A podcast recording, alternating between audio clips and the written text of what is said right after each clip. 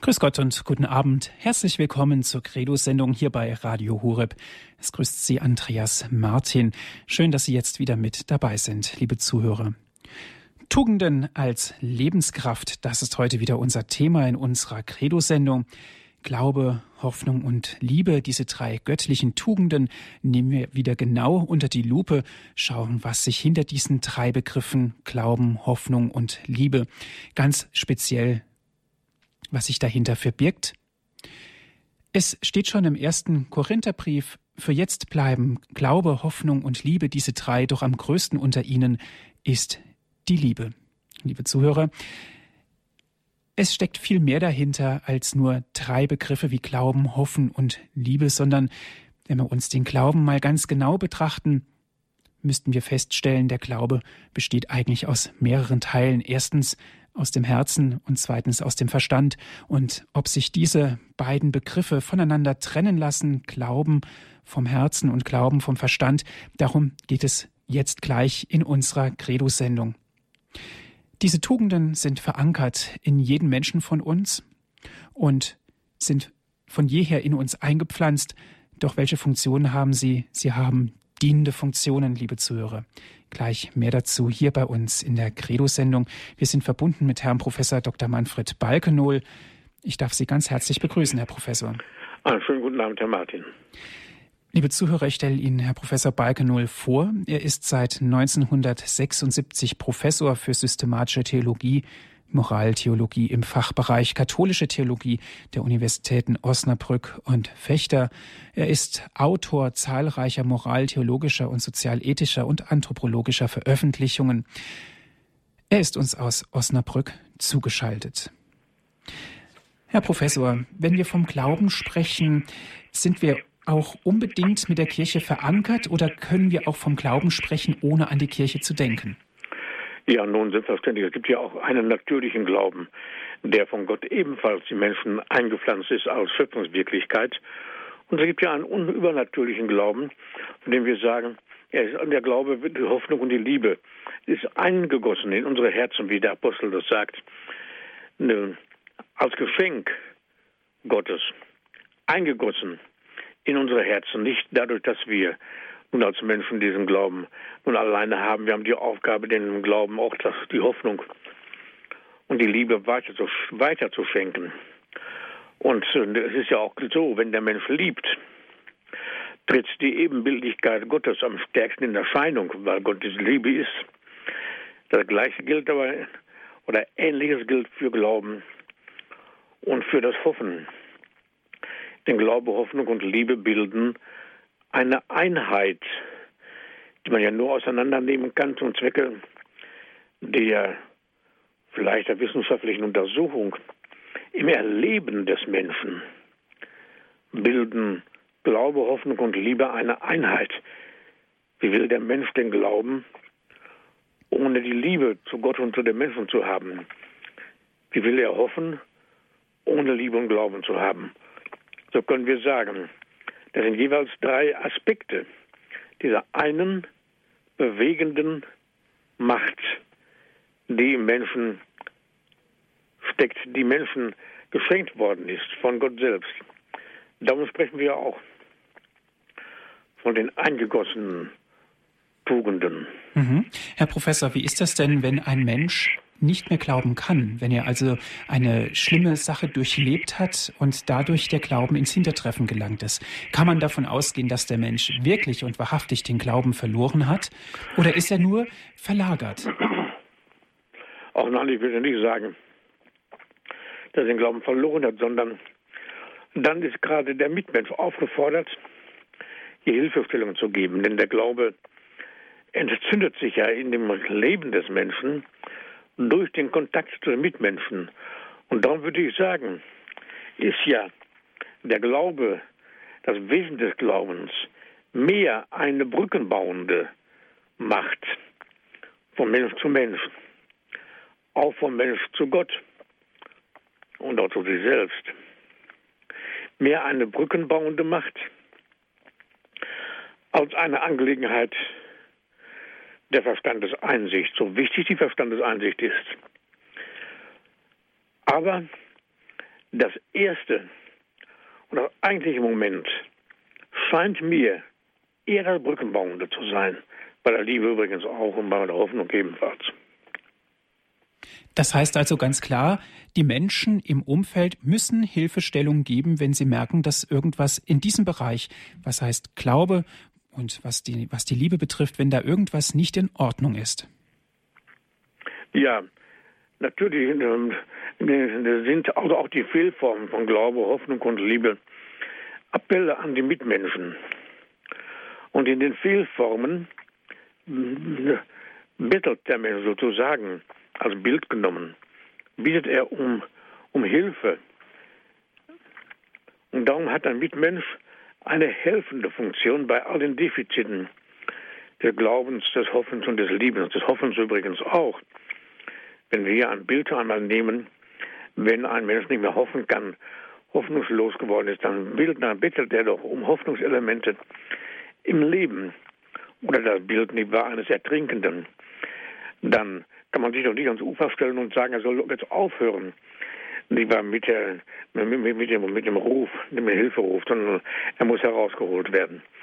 Das ist es nämlich, dass hier dann nicht ein für alle Mal Hoffnung oder Glaube oder Liebe verloren ist, sondern man muss sehen, dass hier auch indirekte Fragen stecken an den Mitmenschen, um eben diese Kräfte des Glaubens, des Hoffens und des Liebens wieder zu stabilisieren. Mhm. Bevor wir doch an den Glauben kommen, müssen doch erstmal Voraussetzungen geschaffen werden, und zwar personelle und auch soziale Voraussetzungen, um überhaupt fähig zu werden, zu glauben. Ja, natürlich. Wir sprechen ja dann also von, von Fähigkeiten. Das ist richtig. Der Glaube hat ja zwei Seiten. Einmal, wie Sie gerade sagen, die Fähigkeit zu glauben. Und dann gibt es die andere Seite des Glaubens, das wäre dann der Glaubensinhalt, so wie er uns entgegentritt im Katechismus, uns entgegentritt in einer Dogmatik, ein, eine Sammelband, die war systematisch geordnet über den Glauben. Oder auch in der Glaubens, in Glaubenskurzformeln, im apostolischen Glaubensbekenntnis. Oder auch in ganz kurzen Formeln, die waren im Namen des Vaters und des Sohnes und des Heiligen Geistes. Das ist ja ein kurzes Gebet und zugleich eine Zusammenfassung wesentlicher, der wesentlichen Glaubensinhalte. So, auf der einen Seite die Fähigkeit zu glauben, auf der anderen Seite der Glaubensinhalt. Und dann ist es so, dass der Mensch oft die Fähigkeit zu glauben nicht in der Hinsicht hat, in dem Maße hat, dass er die Glaubensinhalte für wahr halten kann. Hier Defizite. Und hier gibt es tatsächlich eine Entwicklung im menschlichen Leben. Zwar ist der Glaube von Gott eingesenkt. Er gehört zu den eingegossenen Tugenden, ganz ohne Zweifel, aber der Mensch muss mitwirken, damit diese Tugenden zur Aktualität, diese Tugend zur Aktualität kommen kann dass sie geweckt werden kann, dass sie wirksam werden kann. Und da sind zunächst mal, das sind die Menschen, die hier mithelfen müssen. Das sind zunächst mal im Entwicklungsprozess des Menschen, sind es die Eltern. Und wir haben ja im Katechismus das schöne Wort stehen, Eltern sind Stellvertreter Gottes, sodass Gott schon durch seine Stellvertreter den Menschen hilft, dem Menschen hilft, den Glauben zu entfalten. Das erste und wichtigste Grundelement des Glaubens ist tatsächlich das Vertrauen. Ähnlich wie bei der Liebe. Und das erste Vertrauen, was der Mensch gewinnt, ist ja das Vertrauen zu den Eltern, in besonderer Weise zur Mutter. Das ist ja schon vorgeburtlich vorhanden und entfaltet sich weiter im Lebensprozess des Menschen. Hier haben wir die ersten die ersten Grundlagen, die ersten, wie soll ich sagen, die ersten, die ersten Wurzeln für diese göttlichen Tugenden, Glauben, Hoffnung und Liebe, die sich dann entfalten müssen. Das Vertrauen, das im Menschen eingesenkt ist, muss sich entfalten zu einem gültigen Vertrauen zu Personen. Zunächst zur Mutter, vor, vorgeburtlich schon, pränatal, dann aber auch zum Vater und zur ganzen Familie. Und dieses Vertrauen, das muss dann stabilisiert werden zu einem Vertrauen zu den Menschen, ich sage, ich sagte die Gestalten gerade, und über sie hinaus zu Gott. Und das ist ein Prozess. Herr Professor Balkenohl, wenn wir vom Vertrauen sprechen, stellt sich mir natürlich die Frage, das Vertrauen muss sich entfalten, haben Sie gesagt gerade bei Kindern, sie haben ja ein Urvertrauen und sie haben auch das Vertrauen vielen Menschen gegenüber. Da ist das Vertrauen sehr stark. Aber bei erwachsenen Menschen schwankt ja das Vertrauen sehr oft, weil wir ganz anders denken. Wir prüfen, wir überprüfen, ob jetzt gerade im Vertrauen auf den Menschen, ob er für uns geeignet ist, mich ihn anzuvertrauen. Dennoch ist das Vertrauen die erste Grundinstanz sowohl für das Hoffen, Lieben und Glauben, auch für die Hoffnung. Die erste, die erste Wurzel. Man kann sagen, dass bei diesen Tugenden Glaube, Hoffnung und Liebe jeweils drei Wurzeln wirkmächtig sind das. Das Vertrauen, das Erwarten und das Verlangen. Und das entfaltet sich dann unterschiedlich. Aber auch bei den Menschen. Und dieses Vertrauen ist wichtig, dass es den Menschen erfasst und dass auch ein Vertrauen zu den Personen das Leben des Menschen bestimmt. Ein Leben im Misstrauen zu leben, ewig im Misstrauen leben zu müssen gegenüber den Mitmenschen, das wäre ja also ein sehr angsterfülltes Leben zugleich. Das wäre ja ein, eine sehr, ein, ein furchtbares, ein schreckliches Leben. Der Mensch bedarf des Vertrauens um auch zur Ruhe zu finden. Nicht wahr? Mhm. Das, ist, das ist schon wichtig. Das Vertrauen ist, ist, ist die erste Grundlage für den Glauben. Ja, Herr Professor, das Vertrauen ist das eher was Rationelles, was ich also mit dem Geist begreifen kann? Nicht so, nicht primär mit dem Geist begreifen kann. Das, das, das prägt auch den Geist, auch die Verstandeseinsicht und den Willensentschluss. Es ist zunächst mal eine Qualität der Mitte des Menschen. Ich möchte sagen, mit Augustinus zu sprechen, eine Qualität des Herzens. Denn die Beziehung des Menschen zu den Mitmenschen zuallererst, zunächst mal zwischen dem Kind und der Mutter, ist ja eine Beziehung von Herz zu Herz. Und nicht eine, zunächst eine Beziehung von Verstand oder dem Willen. Das sind alles Qualitäten, die später hinzukommen und auch entfaltet werden müssen. Zunächst mal ist eine, eine emotionale Beziehung von Herz zu Herz. Und das ist die, die, das, das ist die Beziehung, die heutzutage bei auch vielen erwachsenen Menschen häufig zu kurz kommt oder vertrocknet ist, verdorrt ist oder nicht entfaltet worden ist, welche Wörter wir auch immer verwenden wollen. Diese Qualität ist bei vielen Menschen, auch Erwachsenen, unterentwickelt, sagen wir mal so. Und daher kommt es darauf an, dass die Entwicklung dieses Vertrauens wieder geleistet werden muss und auch nachgeholt werden muss oder nachgeschenkt werden muss. Das ist schon wichtig. Liebe Zuhörer, Sie hören die Sendung Credo hier bei Radio Horeb. Es geht heute um die göttlichen Tugenden, Glaube, Hoffnung und Liebe. Und ganz besonders geht es um den Glauben. Wir sind im Gespräch mit Herrn Professor Dr. Manfred Balkenohl von der Universität Osnabrück. Musik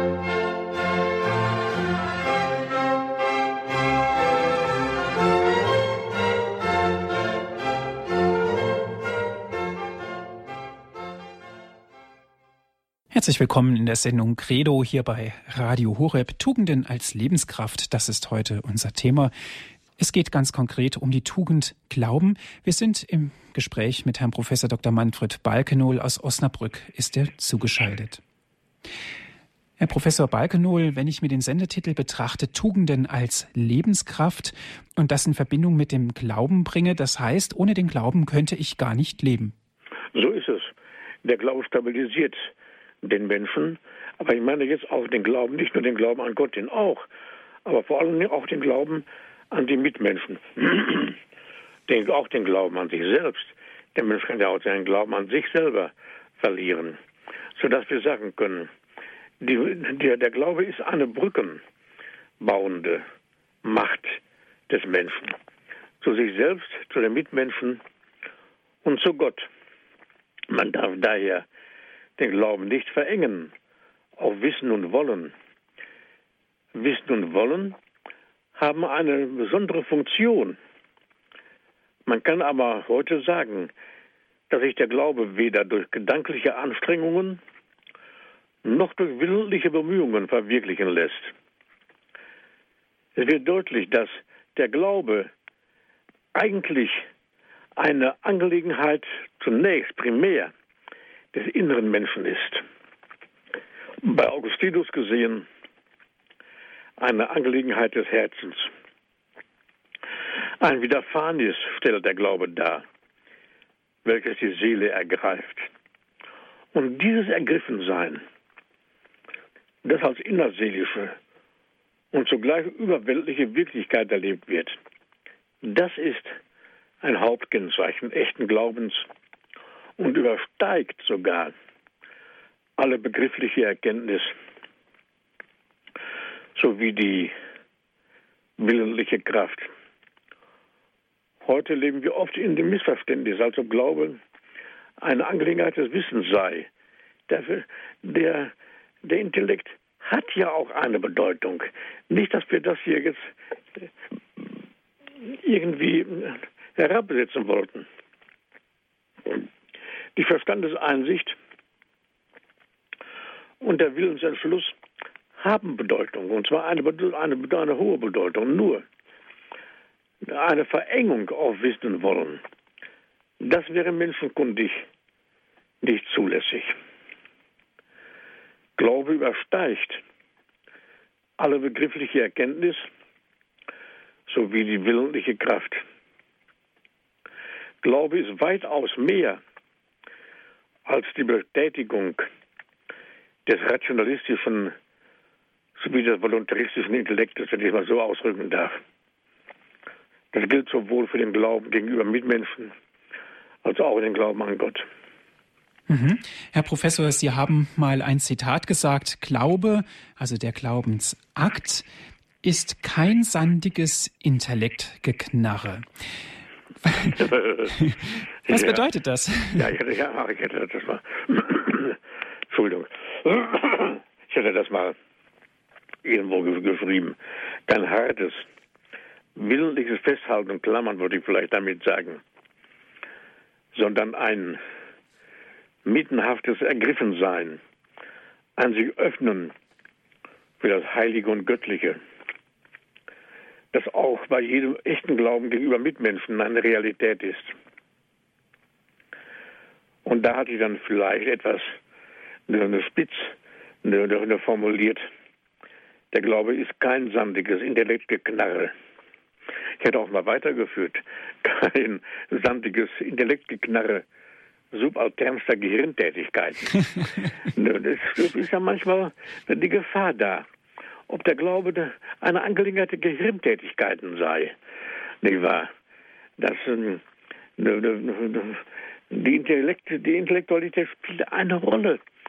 Verstand und Wille haben aber eine dienende Funktion im Leben des Menschen. Verstand und Wille nicht sagen, da, da ist der Glaube drin. Die Gefahr hat es gegeben. Die Gefahr hat es gegeben, dass man sagte, der Glaube liegt im Verstand und im Willen. Verstand und Wille, wenn sie denn isoliert werden, der, der Verstand kann kalt machen und der Wille macht hart, wenn er nicht vereint ist mit der Mitte des Menschen. Rastlos ist unser Herz.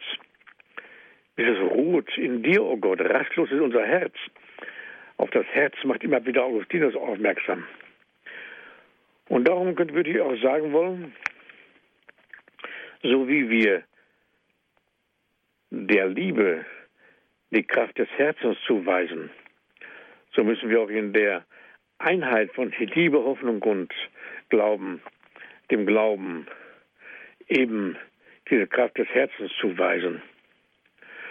Und es ist darum viel besser, den Menschen zum Glauben zu verhelfen, als ihn auf den Glauben zu verpflichten. Das war ja das 19. Jahrhundert, auch die Moraltheologie, dass der Mensch verpflichtet wurde auf den Glauben. Und das ist vielleicht doch nicht der richtige Weg. Der Mensch muss ermutigt werden zum Glauben. In der moraltheologischen Tradition wurden die Teilaspekte der Pflicht herausgehoben. Die Pflicht, den Glauben kennenzulernen, die Pflicht, öfters Glaubensakte zu setzen, die Pflicht, den Glauben zu bekennen, die Pflicht, den Glauben zu verbreiten, die Pflicht, den gefährdeten Glauben zu schützen, die Pflicht, sich dem kirchlichen Lehramt zu unterwerfen und so weiter. Und darum sage ich, ist es besser, den Menschen zum Glauben zu verhelfen, als ihn auf den Glauben zu verpflichten. Und was dann auch, wie wieder im 19. Jahrhundert, also alles nur, nur, nur vor dem Konzil, was die Darlegung des Glaubens anbetrifft, dann die Sünden gegen den Glauben. Wenn einer der Pflicht nicht nachkommt, dann gibt es ja die Sünden. Unterscheidet man die Sünden hinsichtlich des Glaubens, die nicht Sünden wieder den Glauben sind, was, wie, das, wie das alles herausgehoben worden ist. Und die eigentlichen Sünden gegen den Glauben. Und darum sage ich auch nochmal, es ist besser, den Glauben, den Menschen zum Glauben zu verhelfen, als ihn auf den Glauben zu verpflichten und dann sagen, wenn der der Pflicht nicht nachkommt, ist das Sünde. Und dabei sind oft zwei Schritte zuvor zu viel zu früh gestellt worden. Zunächst mal müsste gefragt werden, was liegt denn vor und wie kann das Entbehrte im menschlichen Leben nachgeholt werden. Das muss man bei der Sündhaftigkeit anmerken heutzutage. Diese Frage ist häufig zwei Schritte zu früh gestellt worden, ich sagte es. Zuvor hätte gefragt werden müssen, was aus menschenkundiger Sicht vorliegt und warum der Mensch eigentlich in eine solche Lebenssituation gelangen konnte, die so schwer wiegt, dass er nicht oder nicht mehr glauben kann. Was häufig beim erwachsenen Menschen der Fall ist. Wir hatten eben die Frage gestellt, wie es beim erwachsenen Menschen ist, wenn er die, äh, das Trauen, Zutrauen weitestgehend verloren hat. Das ist die Frage, die hier gestellt werden muss. Die Frage, die gestellt werden muss. Was hat der Mensch im Leben eigentlich entbehrt? Warum der Mensch eigentlich in eine solche Lebenssituation gelangen konnte, die so schwer wiegt, dass er nicht oder nicht mehr glauben kann. Oder anders gesagt, was hat der Mensch entbehrt? Und die eigentliche Frage, wie kann das Entbehrte nachgeholt werden? Das ist die Frage für die Zukunft, auch für eine, auch, auch der Schlüssel für eine neue Theologie, die sowohl von Gott als auch von Menschen auskommt. auskommt. Und daher ist die Frage nach dem Glauben können auszuweiten, menschenkundig auszuweiten. Auch weil ein neuer Libertinismus vielleicht, ein, ein, ein neuer Freiheits, eine neue Freiheitsvorstellung, eine falsche Freiheitsvorstellung sich breit gemacht hat, dass der Mensch all das, was er glauben soll oder nicht glauben soll, aus eigener Anschauung bestimmen will. Und so eine Vorstellung hat ja in der Kirche und Gesellschaft Platz gegriffen. Und dementsprechend ist die Verunsicherung auch in der Kirche groß, weil auch viele ihrer Verantwortlichen selbst von solchen Phänomenen erfasst sind. Und darum müssen wir diese Frage aufgreifen, die Sie eben gestellt haben. Wir glauben können des Menschen ist tatsächlich an personale und soziale Voraussetzungen gebunden. Die sozialen Voraussetzungen sind zunächst mal die Familie, von der ich sprach. Die Familie ist ja die Kirche im Kleinen. Das ist ja erkannt worden. Das ist ja heutzutage kein Geheimnis mehr, dass die Kirche selbst, dass die Familie selbst die Kirche im Kleinen ist. Johannes Paul II. hatte immer und immer wieder auf diesen Tatbestand hingewiesen. Es ist sogar eine, eine, im Zweiten Vatikanischen Konzil ausgesagt worden. Und in dem Zusammenhang auch die Berufung zur Familie genannt worden. Und diesen Gesichtspunkt, die Berufung zur Familie, hat Johannes Paul II. noch ausgeweitet. Ne, in dem Wort die Berufung der Familie. Wozu ist die Familie denn berufen? Eine dreifache Berufung nennt Johannes Paul II. Erstens die Heiligung ihrer selbst. Zweitens die Heiligung der Kirche. Und drittens die Heiligung der Welt. Eine dreifache, dreifache Art der Heiligung, dreifache, das ist die dreifache Berufung der Familie, die Heiligung ihrer selbst, also nicht nur der Eltern gegenüber den Kindern mit Gehorsamsfragen und all diese Dinge, sondern auch umgekehrt. Die wechselseitige Heiligung der Familie, also erstens die Heiligung ihrer selbst zweitens die Heiligung der Kirche und drittens die Heiligung der Welt. Dazu ist die Familie berufen, weil die Familie ja die Kirche im Kleinen ist. Das steht im Familiaris Consortio. Und der Papst sagte auch, die Familie ist nicht nur die Urzelle des Staates, sondern ebenfalls die Urzelle der Familie, die Urzelle der Kirche, der Kirche. Und damit ist im Zusammenhang, das heißt es auch, in familiäres Konsortium und auch in dem Brief des Papstes an die Familie, Gratissimam Sanne, das ist ja auch, dass die Familie das Reich Gottes erbaut in der Kirche, in der, in, in, in der, in der Welt. Die Familie erbaut das Reich Gottes in der Geschichte. Das, das ist die Aufgabe der Familie. Eben hat die Berufung der Familie und die Aufgabe der Familie, das Reich Gottes aufzubauen. Das ist Familienangelegenheit. Und daher ist es auch so, dass der Mensch, der aus der Familie stammt und die, die ersten Stellvertreter Gottes in der Familie mit Händen greifen kann, dass dies die ersten Voraussetzungen sind für das Glauben können des Menschen, auch für die Hoffnung und für die Liebe. Das, das können wir so sagen. Und das Glauben können des Menschen ist also an personale und soziale Voraussetzungen gebunden. Und das sind die ersten und die wichtigsten Voraussetzungen. Ich, sage, ich, ich, ich, zitiere immer wieder, und zwar gerne, den verstorbenen Papst, weil er davon überzeugt war, dass das eine Wende in der Theologie herbeiführen wird und nicht nur in der Theologie, auch zum Menschen selbst herbeiführen wird. Diese Sicht, das, diese, diese tiefgreifende Sicht, die eigentlich ganz einfach ist, das können wir in ganz einfachen Worten sagen, wie ich versuche, das, das auch, auch zu tun. Und darum sage ich ja auch weiterhin, der Glaube, das sind hier die Voraussetzungen, die personalen und sozialen Voraussetzungen. Und wenn es hier Schwierigkeiten und Irritierungen gibt, in dem Glauben des Menschen an Gott zum Beispiel, dann stellt der menschenkundlich geschulte Blick zuvor eine Erschütterung der Glaubensfähigkeit hinsichtlich des mitmenschlichen Du fest.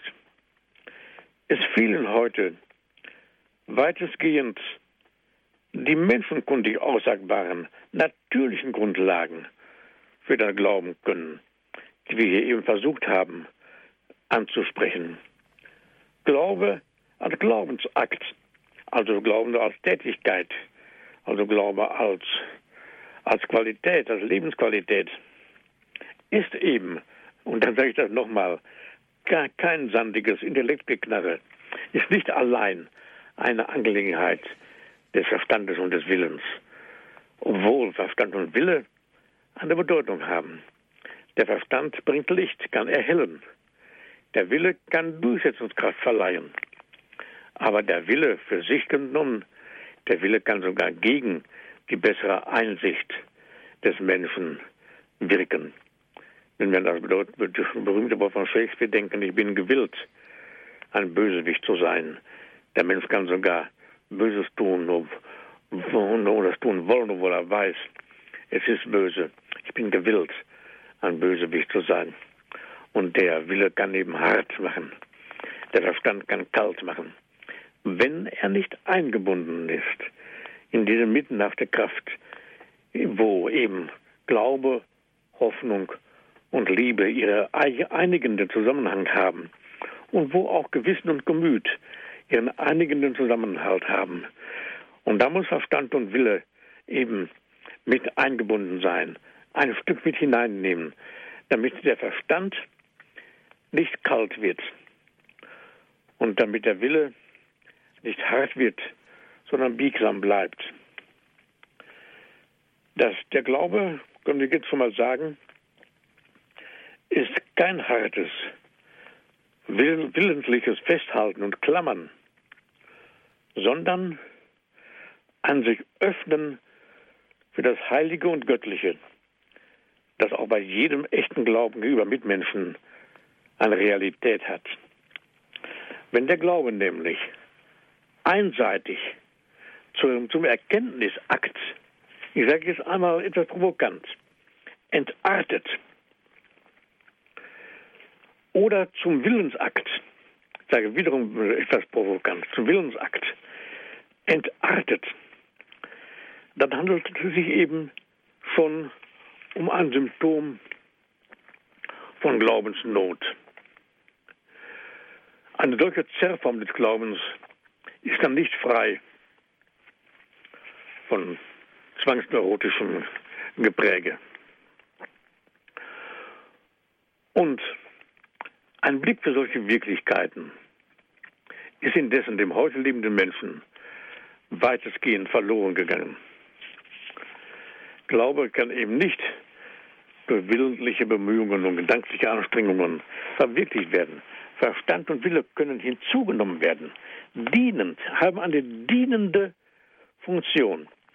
Der Verstand kann dienend Helligkeit bringen, Licht bringen, auch in die Glaubensmysterien hinein. Und der Wille kann Bewegung hineinbringen. Den Glauben in die Bewegung, in die Realität des Lebens umzusetzen. So, so viel können wir jetzt heute jetzt schon sagen. Mhm. Und es ist noch eine andere Seite zu nennen. Eine andere Wirklichkeit, die beim heute lebenden Menschen weitestgehend verloren gegangen ist. Die Erscheinungsformen des Glaubens sowie jene des Unglaubens werden auch gar nicht mehr gesehen. Wer sensibel war für solche Ausdrucksformen, das war Nietzsche, von dem wir sagen, er sei ungläubig oder Atheist gewesen, war er ja auch, aber er war es ja, es war ein, so ein Gottessucher, sondergleichen, das hätten wir doch auch sagen dürfen. Er hat das Wort vom Unglauben ausgesprochen. Und wenn er solche Worte ausspricht, dann sieht er auch sofort, wie sich der anfühlt. Er spricht vom Unglauben, der kalt macht. Da haben wir die Kälte des Verstandes. Vom Unglauben, der kalt macht und zwingt, nach Gloria zu schmachten. Das ist wirklich Nietzsche. Umgekehrt wäre das ist ein Kennzeichen des, des gläubigen Menschen die Herzenswärme. Zum Beispiel. Und die Kälte und die Härte, das sind ja doch desolate Zustände in der Gesellschaft heute, die keine Zustände in der Kirche werden dürfen. Zu, zu den Erscheinungsformen der Vielform des Glaubens zählt nicht nur die Kälte, des Rationalistischen, sondern ebenfalls die Härte des voluntaristischen Intellektes. Und wenn wir da jetzt schon dabei sind, diese Fehlform des, des Glaubens mit einzubeziehen, dann können wir auch sagen, auch andere Wörter finden. Das wäre seelische Verkrustung. Eben hatten wir andere Wörter gesagt. Das Erfassen der eigentlichen, ein Ergriffensein in der eigentlichen Mitte des Menschen. Und wenn er dazu nicht mehr fähig ist, dass er sich nicht ergreifen lassen kann von Inhalt des Glaubens, dann kann es zur seelischen Verkrustung kommen. Wir können auch von Verkümmerung, Verzerrung sprechen, sodass eben die Seele nicht mehr auf sympathische Weise ergriffen werden kann. Denn das Ergriffensein,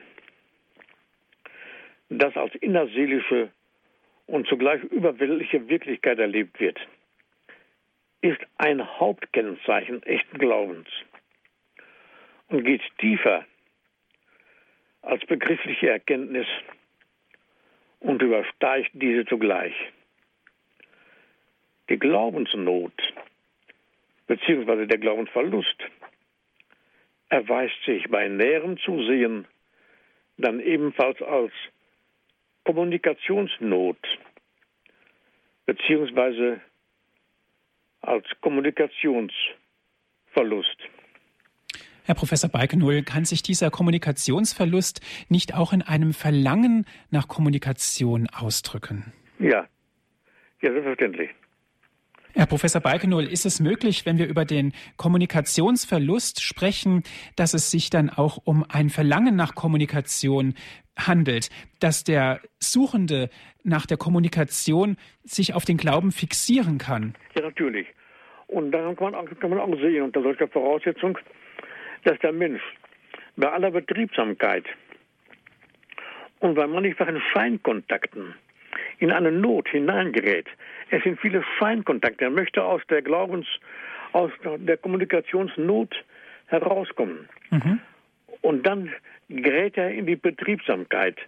Und die Betriebsamkeit bringt ja die Scheinkontakte mit sich, die welche die Seelennot nicht beheben, sondern manchmal sogar noch verstärken. Dankeschön bis hierhin, Herr Professor Balkenohl. Liebe Zuhörer, wenn Sie sich gerne mit einbringen möchten in diese Sendung, wenn Sie Fragen haben bis jetzt, ich lade Sie ein, rufen Sie an. Es geht um Tugenden als Lebenskraft. Heute ganz besonders geht es um den Glauben und vielleicht auch damit die Frage verbunden, kann ich mir ein Leben ohne den Glauben vorstellen? Wir sind gespannt auf Ihre Anrufe. Noch einmal 089 517 008 008 8. Wir sind im Gespräch mit Herrn Professor Dr. Manfred Balkenohl. Er ist uns aus Osnabrück zugeschaltet.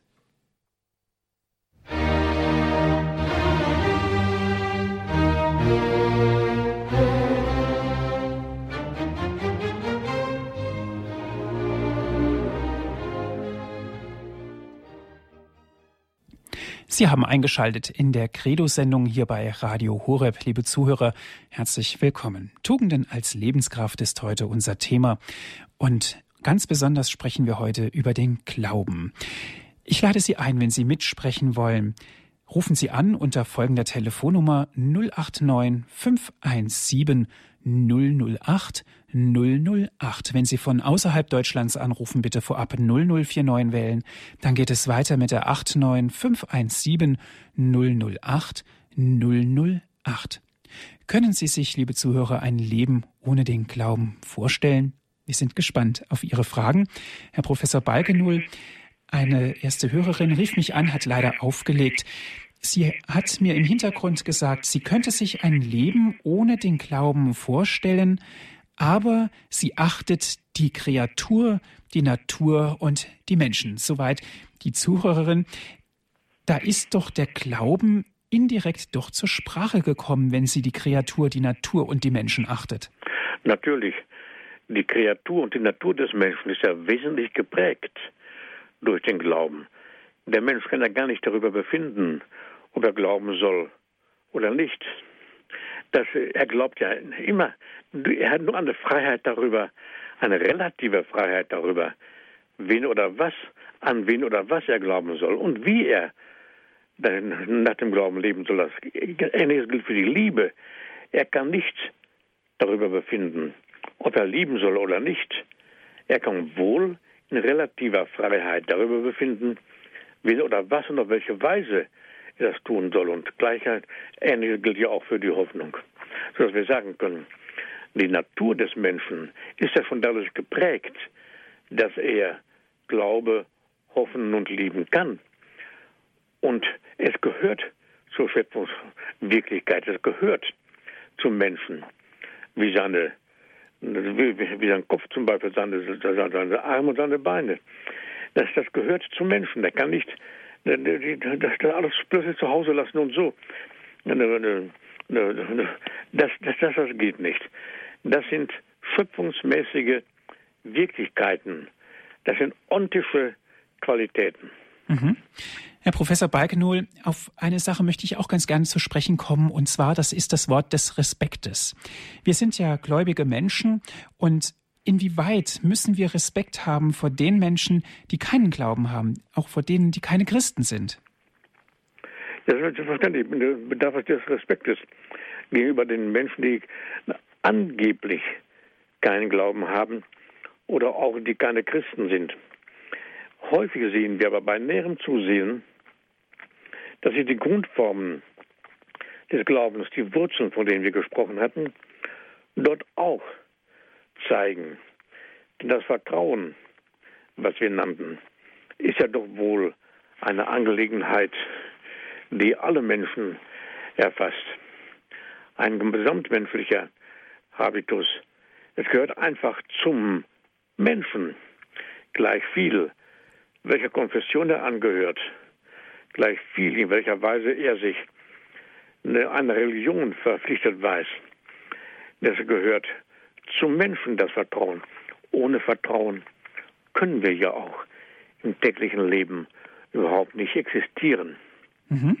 Tugenden als Lebenskraft. Es geht ganz konkret um den Glauben. Wenn Sie Fragen haben, Jetzt ist die Möglichkeit dazu, mit Herrn Professor Balkenohl ins Gespräch zu kommen. Fragen und Anregungen jederzeit gerne. Und Herr Professor Balkenohl, Frau Maria Miller aus Illertissen ist in der Leitung. Guten Abend. Guten Abend. Also ich könnte ohne Glauben nicht leben. Ich wäre schon verzweifelt, wenn ich den Glauben nicht gehabt hätte. Ja, Frau Miller, bitte sagen Sie uns doch mal ein Beispiel. Wo war Ihr Glauben denn ganz besonders wichtig? wenn schwere Schicksale auf einen zukommen, wo mein Mann gestorben ist, ich war so alleinig, da habe ich mich halt Mutter Gottes und dem Heiland anvertraut. Und er hat mir immer geführt. Ich habe schwere Stunden in der Ehe gehabt. Ich habe es halt immer der Mutter Gottes zu Füße legen können. Und sie hat mir immer weiter geholfen. Mhm. Ja, herzlichen Dank, Frau Miller, für Ihren Anruf. Gute Nacht. Gute Nacht, auf Wiederhören. Ade. Herr Professor Balkenohl, ich glaube, hier wurde es jetzt ganz deutlich, denn der Glaube nicht nur als letzten Halt zu, zu sehen, sondern den Glauben durch das Leben mitzunehmen als Stütze. Ja, und in dem, in dem Zusammenhang und in dem Sinne wird man auch sagen können, Glaube heißt einfach Leben, wie auch Liebe einfach Leben heißt. Der Mensch kann ohne diese Lebensqualitäten, die das Leben ausmachen, ja nicht leben. Es ist ja auch oft eine Frage der, der, der, der, der, Denomination, der Bezeichnung, wie man so etwas bezeichnen will. Wenn wir tiefer gehen auf die eigentlichen Lebensinhalte, dann stellen wir fest, der Mensch ist ohne Glauben, ohne Hoffnung und ohne Lieben einfach nicht lebensfähig. Es ist Leben. Dankeschön, Frau Miller, für Ihren Anruf. Und Frau Simon aus dem Westerwald ist nun in der Leitung. Guten Abend, Frau Simon. Ich habe vor Jahren konvertiert. Ich bin als Kind, habe ich schon den katholischen Glauben in mir gehabt. Überall, die ganze Familie, alles bis zum 16. Jahrhundert kann man bald sagen, alles Protestanten. Und ich war allein und wollte immer katholisch sein. Und es war alles ziemlich schwer, bis ich dahin kam, denn mein Vater hatte zwei Jahre im Krankenhaus gelegen und konnte, hätte das nicht verstanden damals. Aber ich habe es dann nicht aufgegeben. Ich bin glücklich geworden. Ich habe konvertiert 70, 72 die Heilige Kommunion bekommen und äh, gefirmt bin ich auch nach Jahren mit meinen Töchtern. Ich bin so glücklich in meinem Glauben. Ich habe eine schwere Krankheit, wie unser Papst, gestorben ist. Parkinson und eine schwere Arthritis mit viel, viel, viel Schmerzen. Und jetzt habe ich hier oben habe ich mir mein kleines Altärchen gemacht. Da schaue ich immer drauf. Mein Jesus, ich vertraue auf dich, die Mutter Gottes mit ihrem Kindchen, der Heilige Vater und dann nochmal Johannes. Diesen Glauben, den ich so liebe, ich kann sehr schlecht jetzt laufen. Ich habe mir ein Wägelchen gekauft und fahre jetzt mit dem Wägelchen in die Kirche. Stell, stellst mich ganz hinten in die Ecke und ich bin aber in der Kirche. Ich kann mit dem Wägelchen doch noch was anfangen. Und ich bin überglücklich. Der katholische Glauben ist mein Alles. Dankeschön, Frau Simon. Bitte schön. Alles Gute für Sie. Dankeschön. Auf Wiederhören. Auf Wiederhören. Herr Professor Balkenohl, was Frau Simon sagt, ist eindeutig. Sie ist geprägt durch den katholischen Glauben und der Glauben stützt sie und gibt ihr Hilfe, auch in ganz schwierigen Situationen. Und sie sprach, der Glaube für sie ist eine große Liebe. Ja, ja, Glaube und Liebe sind ja eine, eine Einheit. Das kann man doch vom Leben, von der Lebenswirklichkeit nicht trennen. Trennen können wir das nur zum Zwecke der Erklärung. Einzelne Punkte können wir erklären. Aber im Leben sind Glauben und Liebe, dafür war ja der Beitrag gerade ähm, so, so bezeichnend, aber auch das Hoffen. das ist eine Einheit im Leben. Zum Zwecke der Erklärung können wir einzelne Punkte hervorheben. Aber das ist eins. Darum, darum sind ja auch diese drei Tugenden als göttliche Tugenden zu Recht, denke ich, wohl bezeichnet worden. Herr Professor Balkenul, Frau Plachut aus St. Augustin bei Bonn ist in der Leitung. Guten Abend, Frau Plachut. Ja, guten Abend. Ich äh, bedanke mich sehr für diese Sendung, für dieses Glaubensgespräch, für die Glaubensinformation. Ich komme aus einer kinderreichen Familie und ich ich äh, verehre sehr meine Mutter, die hatte so ein felsenfestes Gottvertrauen. Und wenn ich in schwierigen Situationen bin, dann denke ich auch immer an meine liebe Mutter. Und, aber es ist ja auch so, in der Familie, wie Sie sagen, das ist die Kirche ja. im Kleinen. Und ja. das muss ich sagen, das habe ich in, zu Hause von meinen Eltern so erlebt und auch von meinen Geschwistern.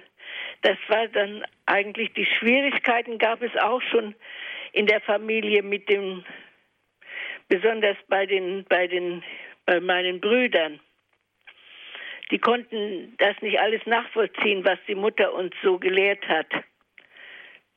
Und ja, es ist, ist ja auch so, dass im Laufe des Lebens plötzlich wieder etwas auftaucht, woran sich der Mensch erinnert, was von seinen Eltern kommt was dann wieder hineingenommen wird ins Leben hinein, was ihn dann weiterführt.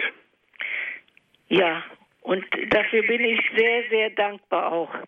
Aber es macht, es gelingt mir ja nicht immer so ein Gespräch zu führen mit, mit, äh, mit Erwachsenen, die jetzt äh, nicht äh, keine Beziehung zum Glauben haben. Ja, nun, das ist eine andere Seite, aber trotzdem ist es wichtig, dass auch durch das Gespräch, das Gespräch kann eine Hilfe sein. Was aber von dem Gegenüber auch im Prozess der, der Krankheit, des Leidens ebenfalls erspürt wird, ist die Haltung, die innere Haltung. Das ist ja auch das, was, worauf der Papst, der verstorbene Papst Johannes Paul II. immer wieder aufmerksam machte in seinem, seinem Schreiben Salvifici Doloris zum Beispiel dass hier die innere Haltung des Menschen von so großer Bedeutung ist. Es ist nicht nur wichtig, die richtige Formulierung zu finden, das auch, aber auch die innere Haltung. Mhm. Gut, danke schön, Frau Plachut. Herr Professor Balkenohl, einen nächsten Hörer aus Berlin habe ich in der Leitung. Guten Abend. Ja, ja guten Abend, Denzer. Ähm, ist das eine Rückkopplung? Radio habe ich jetzt aus. Gut. Glauben, was ist das ganz wesentlich? Grundlage, würde ich sagen. Ähm, ich arbeite in einem sehr atheistischen Umfeld, ähm, werde da insoweit ähm, ja mindestens einmal im Monat äh, konfrontiert mit Unglauben, Nichtglauben, auch mit Aggression oder mit anderen Glauben, also insbesondere islamischen. Ähm, da stellt sich immer wieder die Frage, ist es richtig, was ich glaube? Ist es richtig, was die Kirche sagt? Ähm, und jedes Mal, wenn ich dann versuche zu falsifizieren, also zu denken, nein, ist nicht richtig, merke ich, mir fehlt der Grund, mir fehlt, äh, es kommt sich ganz schmutzig vor. Es kommt sich viel, viel schöner vor, wenn ich anfange, wieder äh, zu sagen, ja, genau, ich glaube, es ist richtig und es ist Gottes Geschenk, ähm, dass es so ist und das muss man nur wahrnehmen, annehmen. Auch das können zu können ist ein Geschenk. Also ohne Glauben wäre mein Leben, glaube ich, ähm, ohne jeden Sinn. Es wäre ein Existieren, aber ja. kein Leben. Es wäre ohne Sinn. Ich könnte das ganze Leid in der Welt überhaupt nicht mehr aufnehmen oder annehmen und überlegen, was das Ganze soll eigentlich. Ähm, als vor einer Operation schweren hatte ich ähm, Zeit und Muße, weil ich die ohne Betäubung erleben, äh, durchmachen musste, wirklich nachzuforschen in mir selbst, was trägt mich jetzt. Das waren einzig die Psalmen und die Weisheiten, die schönen Lehren, die mich getragen haben. Mhm. Ja. Dankeschön für, Ihren, für Ihre Auskunft, die Sie uns gegeben haben. Ich wünsche Ihnen noch einen gesegneten Abend. Danke sehr. Herr Professor Balkenau. Ja. ja, das war ja nun auch ganz, ganz, ganz, ganz deutlich, wie, wie sehr der Glaube die Existenz des Menschen geradezu unterbaut und auch unter eine Religionsverschiedenartigkeiten muss man auch immer sehen, was übrigens der verstorbene Papst Johannes Paul II. auch getan hat. Das Verbindende der Religionen zu sehen. Nicht nur das Trennende, sondern das Verbindende. Das war ja auch ein Grund dafür, dass er mit den verschiedenen Religionen zusammen gebetet hat. Das wissen wir ja auch. Und er war davon überzeugt, dass das Verbindende weitaus größer und wichtiger ist als die trennenden Momente. Das müssen wir auch wieder sehen. Mhm. Den Glauben sozusagen auch als Chance zu sehen, als Chance, als übergreifende Chance, erstens auf andere Religionen, zweitens vielleicht sogar auf andere Kulturen, um dort dann auch wieder eine, ein Dialogprozess zu starten. Ja, die, die, die, die, die kulturelle Verbindung, die kulturstiftende und kulturübergreifende Verbindung zu sehen, selbstverständlich. Herr Professor Balkenohl, ich bedanke mich sehr für Ihre Ausführungen heute Abend, dass Sie sich die Zeit genommen haben hier in der Sendung Credo. Herzlichen Dank. Ich bedanke mich, Herr Martin. Dankeschön auch an Sie, liebe Zuhörer, dass Sie sich so zahlreich mit eingebracht haben in diese Sendung, dass Sie mitgesprochen haben und Dankeschön, dass Sie zugehört haben. Wenn Sie gerne diese Sendung noch einmal hören möchten, bestellen Sie sich einen CD-Mitschnitt, rufen Sie an unseren CD-Dienst unter folgender Telefonnummer 08323 9675120. Noch einmal unsere Telefonnummer von unserem CD-Dienst 08323 9675120. Und wenn Sie von außerhalb Deutschlands anrufen, bitte vorab 0049 wählen. Dann geht es weiter mit der 8323 9675120. Viele Informationen gibt es auch auf unserer Internetseite www.hore.org. Dort gibt es auch die Sendung zum Herunterladen auf Ihren Computer. Die Sendung beruhte auf dem Buch Tugenden als Lebenskraft. Dieses Buch ist im Christianer Verlag erschienen. Es ist geschrieben von Herrn Professor Dr. Manfred Balkenohl, unser Referent.